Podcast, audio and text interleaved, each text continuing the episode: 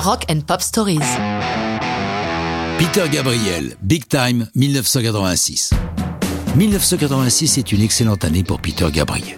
Dix ans après son départ de Genesis, il est au sommet de sa carrière solo avec un album qui bouscule tout sur son passage, So. Le premier gros succès de ce disque, c'est Sledgehammer, dont je vous ai déjà parlé. Big Time en est le digne successeur.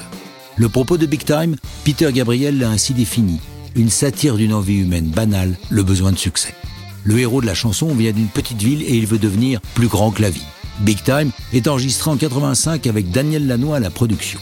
Lanois est un ennemi des machines alors que Gabriel est un technophile assumé. Cependant, chacun de leur côté, ils sont prêts à des concessions. Lanois le dit clairement. Les synthés et autres instruments digitaux peuvent plaire à certains, et si quelqu'un vient me dire j'ai trouvé un son de basse dingue avec un Fairlight, je réponds super. Pour moi, on peut utiliser l'électronique si cela peut nous donner un son impossible à obtenir avec un instrument traditionnel. Il a des raisons de dire ça, puisque Big Time est construite autour d'une ligne de basse trouvée sur un Fairlight. Mais Big Time est l'objet d'une autre innovation. Le bassiste Tony Levin utilise une basse fretless, c'est-à-dire ne comportant pas de fret sur son manche. Les frets sont ces petites barres métalliques perpendiculaires aux cordes délimitant les demi-tons. Sans fret, une basse est plus difficile à jouer, mais permet plus de notes et donne un son plus chaleureux. La corde s'appuyant directement sur le bois du manche. Vous m'avez suivi? Là où Levin innove, c'est que pendant que lui fait courir ses doigts sur le manche, le batteur Jerry Marotta frappe les cordes avec ses baguettes, donnant un son très percutant. D'ailleurs, suite à cet enregistrement, Levin, aidé par son backliner Andy Moore, inventera les Funk Fingers, sorte de mini baguettes que le bassiste attache à ses doigts pour retrouver le son créé sur Big Time.